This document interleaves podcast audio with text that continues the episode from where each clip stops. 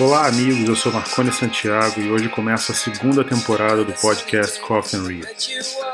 Começamos esse projeto há exatamente um ano, 29 de março de 2020, diante de tantas incertezas do início da pandemia. O podcast foi super bem recebido, com mais de 10 mil downloads. Estamos aqui para recomeçar a segunda temporada, imaginando que vai ser tão bem recebida por vocês. Que esse ano conta com a preciosa ajuda de Carla Medeiros e Elícia Pedral na curadoria do conteúdo, na edição e produção desse podcast. Mais amplo, com mais entrevistas, mais participações, combinando profundidade e amplitude dos temas na medida certa. Espero que vocês gostem. E deixamos, claro, um carinhoso abraço para Natália Jacomim, que tem participado desse projeto desde o início, mas que acabou de ser mamãe e vai ficar durante alguns meses ausente. Eu começo trazendo algumas notícias. Primeiro sobre o nosso curso. Vocês sabem que o Coffin Rio é parte do grupo Refrativa Rio. O curso Refrativa Rio, a princípio, vai ser presencial. De acordo com o nosso último survey, mais de 85% dos nossos alunos já tomaram pelo menos a primeira dose da vacina. Além disso, estamos tomando todas as medidas de segurança, com filtros de ar, máscaras de proteção, álcool em gel e o distanciamento necessário. Além, claro, de limitar o número de alunos inscritos. Acreditamos, portanto, que tomando todas essas medidas, considerando principalmente o grande número de alunos já vacinados, será possível realizar o curso em julho de forma bastante segura. Todos os alunos do curso têm direito ao nosso e-book de cirurgia refrativa.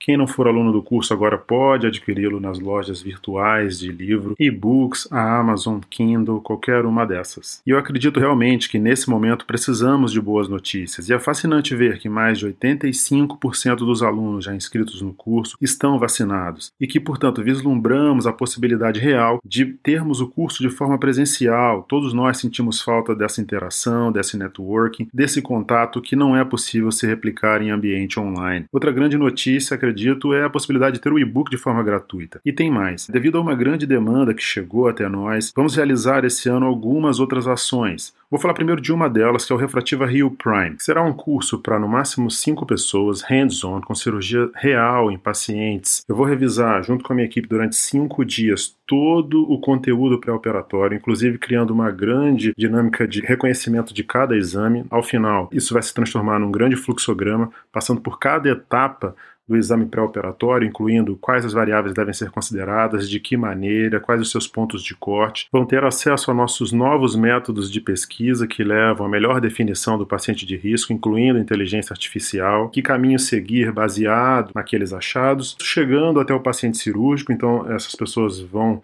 estar ao meu lado quando eu realizar essas cirurgias e depois elas próprias vão realizar as suas cirurgias sob supervisão com a nossa coordenação ali ao lado o tempo todo.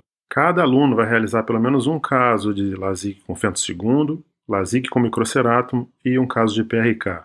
Dessa maneira, cada um vai poder voltar para sua casa sentindo bem mais seguro para suas próprias indicações e para realizar suas próprias cirurgias. Portanto, um formato complementar ao curso presencial que já existe com um número maior de pessoas. Quem tiver interesse, basta entrar em contato com a Elina Paz pelo telefone 17 99 723 9711. Ela tem mais informações sobre formas de pagamento e as datas em que esse curso Prime vai acontecer. E hoje nós vamos falar fundamentalmente sobre a segurança da cirurgia de catarata e cirurgia refrativa em tempos de Covid-19. Última análise, se essas cirurgias geram ou não geram aerossóis e quais as formas de evitar que a gente tenha risco de contaminação. Como nós sabemos, a pandemia associada ao novo coronavírus, em uma tentativa de proteger o número maior de vidas, levou a solicitações de distanciamento social, restrições de locomoção, modificações nas operações comerciais e de trabalho em todo o mundo. Nos Estados Unidos, por exemplo, para ajudar a limitar a exposição viral a populações, o Centro de Serviços Medicare e Medicaid recomendou o cancelamento de cirurgia eletiva a partir de 13 de março de 2020.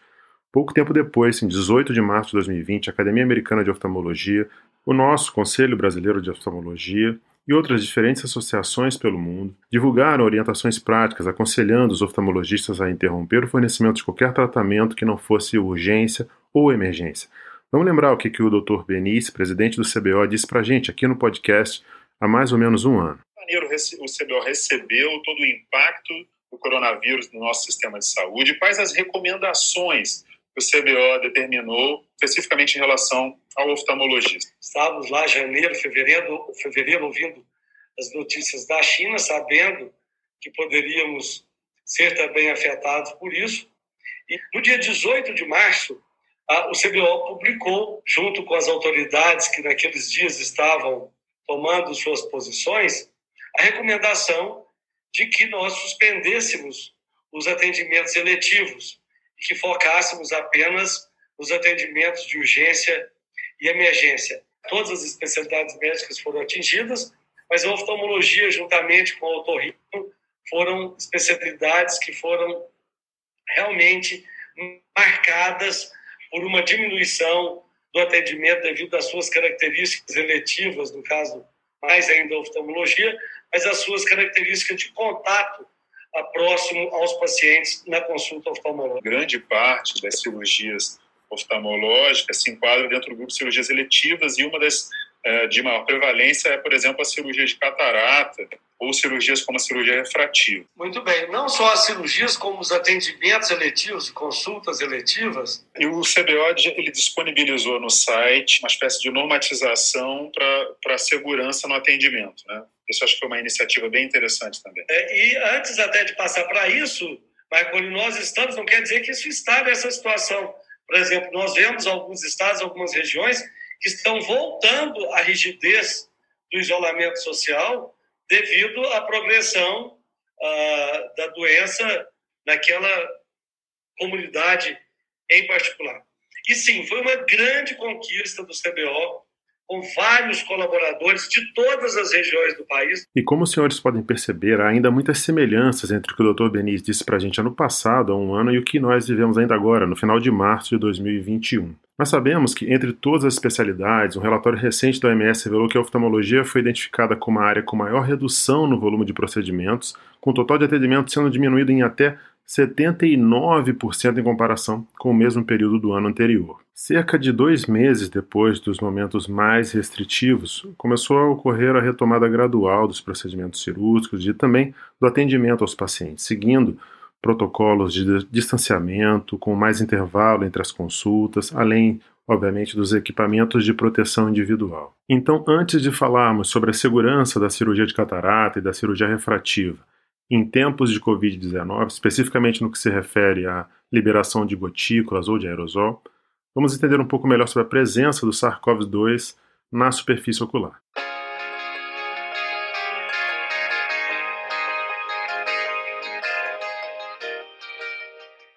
Estou recebendo aqui meu amigo Lauro Augusto de Oliveira, professor da Unifesp, especialista em córnea e superfície ocular, que, entre várias contribuições científicas, tem pesquisado também sobre a relação entre o SARS-CoV-2 e a Covid-19, presente ou não na superfície ocular.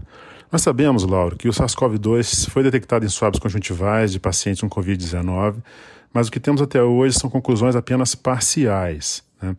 Como você tem estudado esse assunto, eu queria saber, considerando a fisiologia do sistema lacrimal e da superfície ocular, os olhos são considerados um sítio imunoprotetor com diversas moléculas antivirais e proteínas anti-inflamatórias. No entanto, eles representam uma interface entre o mundo exterior e enfrentam agressões cotidianas. Então, compreender o ambiente imunológico e protetor da superfície ocular do hospedeiro é crucial para esclarecer o potencial da conjuntiva como uma via de entrada para o SARS-CoV-2 como parte dessa infecção viral.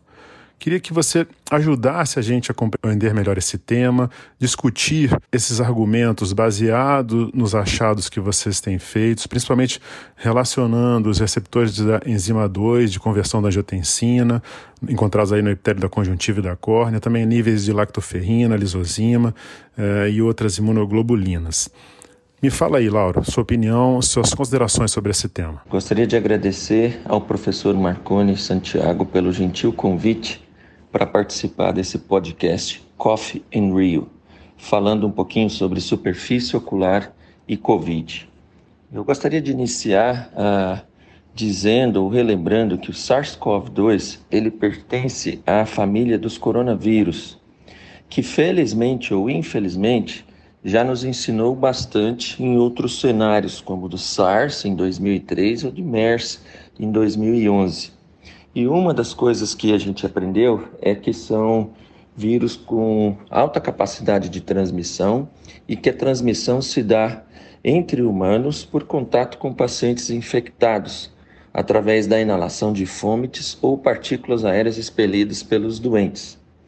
Mas um dado interessante é que o SARS-CoV-2 ele tem uma capacidade de transmissão e se esparrama muito mais fácil, de uma maneira muito mais eficaz que os outros coronavírus.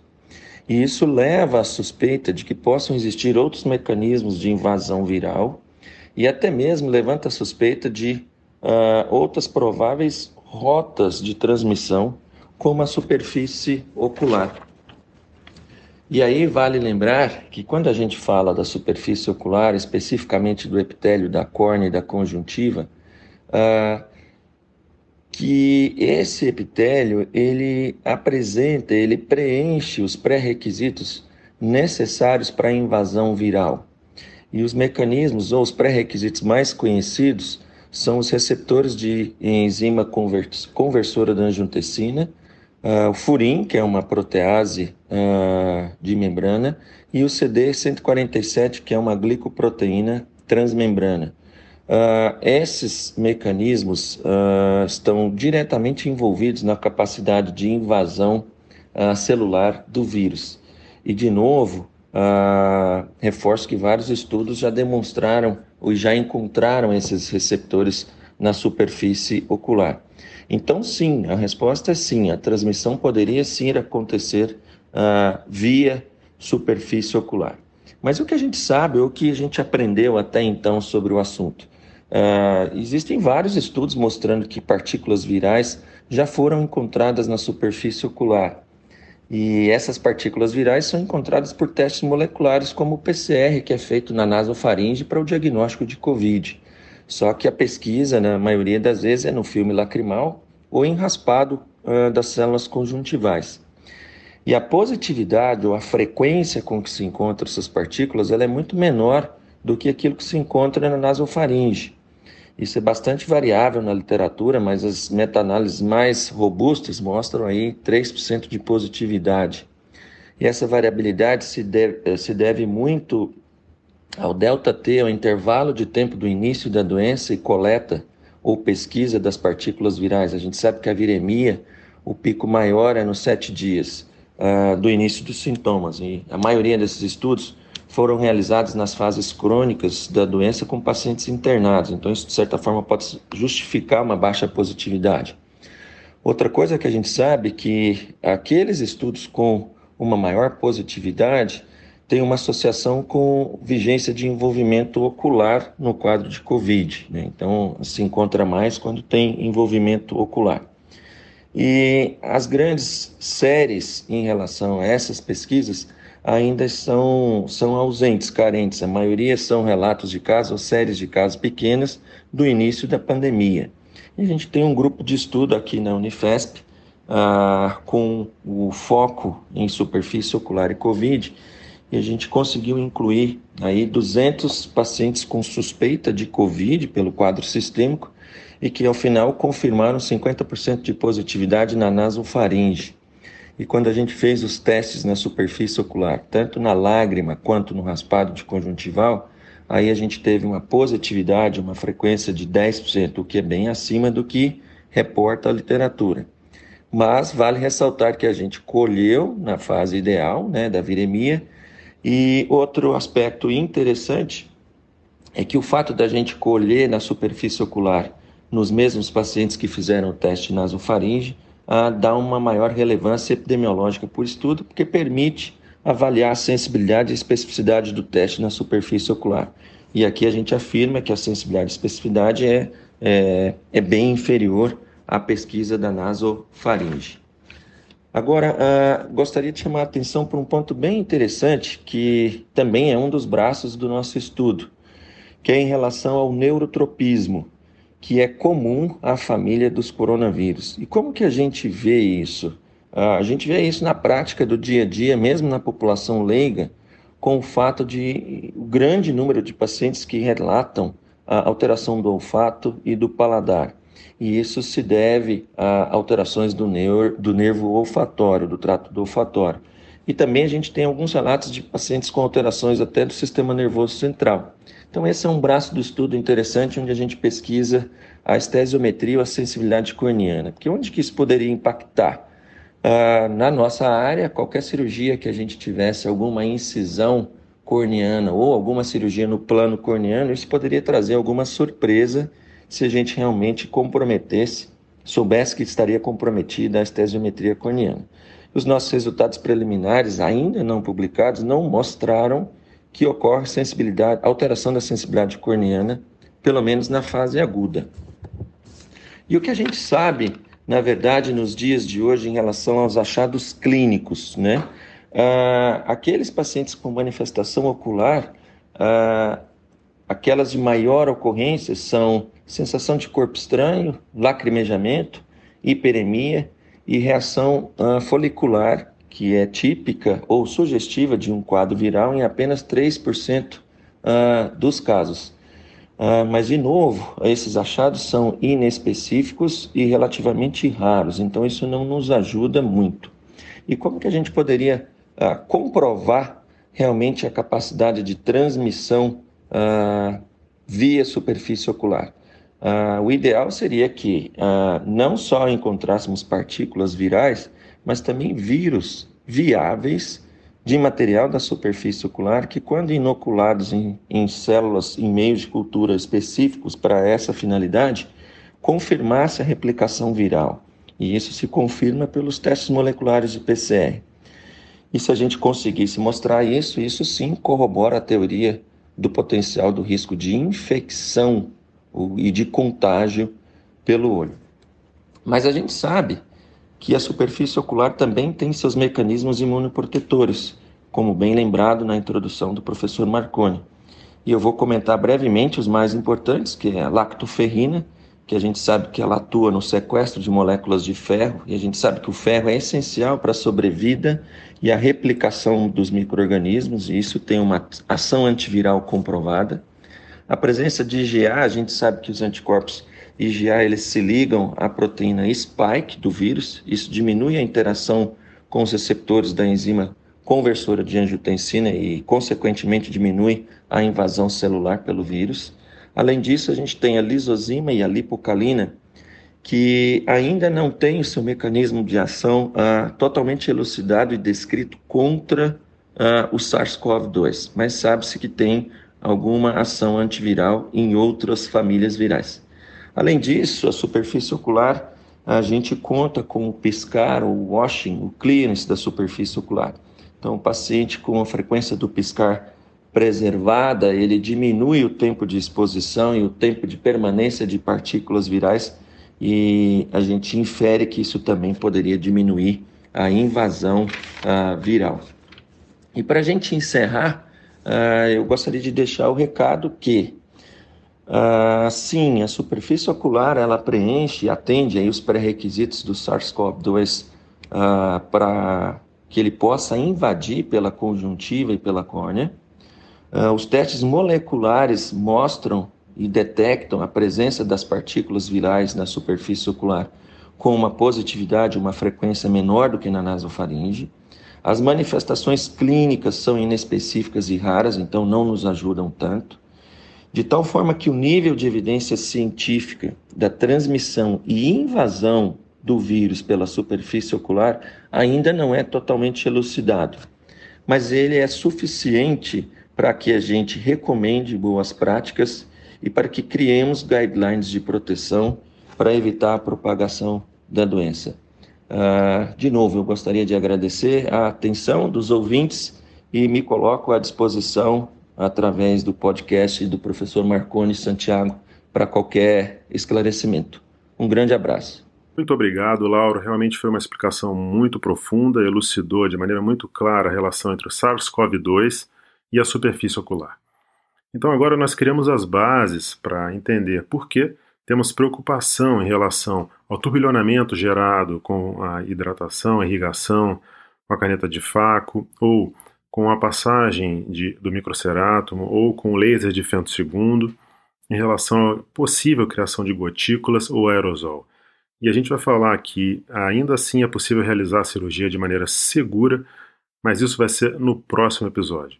Então, obviamente, você não pode perder. Deve estar disponível já na próxima semana. E para encerrar o nosso podcast, como a gente já tem feito tradicionalmente, vou dar aqui minha dica cultural da semana que é o filme Malcolm and Mary, um filme que está disponível no Netflix. É um filme dirigido por Sam Levinson, cuja maestria poderia ficar bem claro pela dinâmica dos planos sequência, a belíssima direção dos dois atores, a dupla de atores realmente incrível, pela escolha da trilha sonora, principalmente com William Bell em I Forgot to Be a Lover, demais, perfeita no timing certo, mas é, sem dúvida, o roteiro desse filme que o torna realmente genial. É, em uma mistura constante entre narcisismo, amor, uma disputa de espaço, é, num ambiente tão pequeno, onde eles conseguem ao mesmo tempo trazer a discussão é, e o que ficou de fora para dentro da casa. Para mim, é um desses filmes que vale a pena assistir. É, falando particularmente da dupla de atores, é o John David Washington, que fez também recentemente Tenet, que é outro filmaço, e a Zendaya, que para mim é uma dessas grandes atrizes também dessa nova geração. Ela fez também a série da HBO Euphoria, que também é dirigida pelo Sam Levinson, né, o mesmo diretor do filme. E nessa série, por essa série, ela foi indicada a melhor atriz dramática, o Emmy de melhor atriz dramática, e foi a atriz mais jovem, tinha 24 anos à época, a ganhar o, o Emmy. Então, quer dizer, são dois atores é, os quais vale a pena acompanhar, é, e até mesmo o Sam Levinson é um diretor sempre com é, sacadas bem originais. Então, acho que um trabalho legal de assistir. Espero que vocês gostem. Vejo vocês então no próximo podcast Coffee and Rio.